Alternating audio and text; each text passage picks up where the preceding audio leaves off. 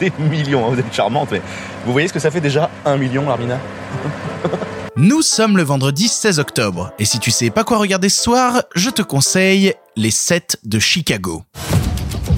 We're going to Chicago to protest the Vietnam War.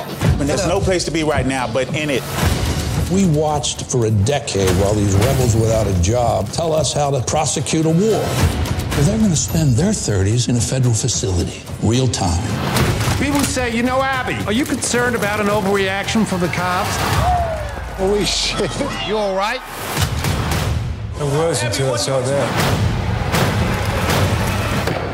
C'est vendredi, vendredi c'est le jour où déjà c'est la fin de la semaine, j'espère que ta semaine s'est bien passée et que, tu es prêt, euh, si tu es dans une zone de couvre-feu, à te faire couvre-feuiser la tronche euh, ce week-end. Et quitte à rester chez soi, autant te conseiller un film qui vient de sortir et que tu peux regarder directement sur l'internet, à savoir Les 7 de Chicago, écrit et réalisé par Aaron Sorkin, qui vient tout juste de sortir sur Netflix. Aaron Sorkin à la base c'est un scénariste, un scénariste que j'aime énormément, qui me fascine parce que bah il a écrit des films que j'adore, notamment Steve Jobs de Danny Boyle ou encore bien évidemment The Social Network de David Fincher, mais c'est aussi et surtout un scénariste de séries. On lui doit notamment la série The West Wing à la Maison Blanche en français ou encore par exemple la série The Newsroom. C'est un type, si on devait résumer un peu son travail, qui aime écrire des dialogues de gens dans des bureaux. Voilà, globalement c'est ça, c'est des gens dans des bureaux qui discutent, qui s'envoient des marrons verbeux à la face, qui s'envoient punchline sur punchline dans la tronche et qui à travers ce dialogue vont créer de la tension, vont créer des enjeux et vont créer de l'envie pour le spectateur de s'engager émotionnellement dans, dans, toute cette diatribe.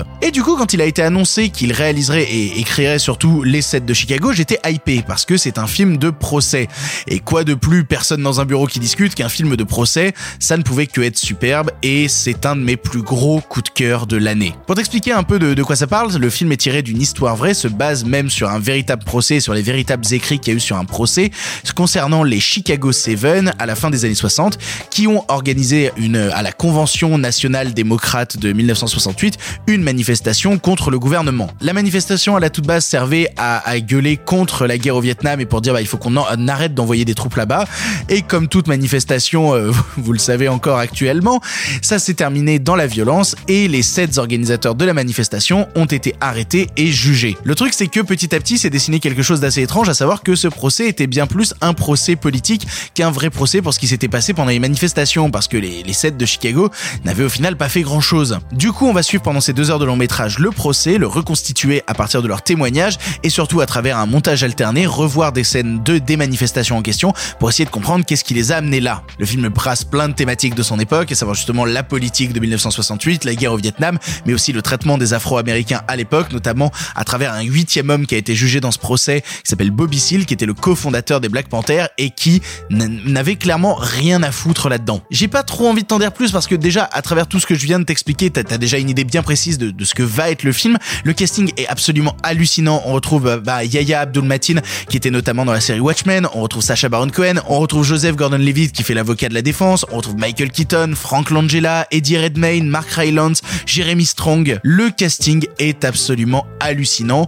Tous au service en plus d'un scénario d'Aaron Sorkin, sûrement un de ses meilleurs pour moi. Voir Sacha Baron Cohen réciter du, du Aaron Sorkin, c'est un pur plaisir. C'est typiquement en fait un film pour les fans de scénario. Si tu aimes justement les scénarios de Social Network et de Steve Jobs et que t'es pas trop exigeant au niveau de la mise en scène, si ce n'est le, travail sur le montage, il y a un vrai beau travail sur le montage, je trouve moi dans les sets de Chicago, tu vas passer un moment absolument euh, absolument orgasmique en fait parce que c'est du pur plaisir de voir Aaron Sorkin déployer tout son talent sur 2h15 de films de procès où on essaie de comprendre les enjeux et on se retrouve totalement déstabilisé par tout ce qui se passe et par l'injustice qui est en cours. Pour ton information, le film est disponible sur Netflix, il vient de sortir aujourd'hui, c'est le moment vraiment d'aller le voir. À la base, le film devait sortir en salle, mais Paramount l'a revendu à Netflix pour cause du Covid. Je suis jamais trop pour pour ce genre de truc là, mais en même temps, euh, en même temps, ça nous permet à tous de voir le film maintenant. Et, si jamais t'as envie de le voir, fonce, fonce, c'est absolument incroyable. Voilà, tu n'as maintenant plus d'excuses, tu sais quoi voir ou revoir ce soir. Et si cela ne te suffit pas, rendez-vous la semaine prochaine pour de nouveaux films. This is what revolution looks like, real revolution. We may have to hurt somebody's feelings. Is this prosecution politically motivated? I'm tired of hearing you. It would be impossible for me to care any less what you are tired of. Here I am! There will be order! We have to find some courage now.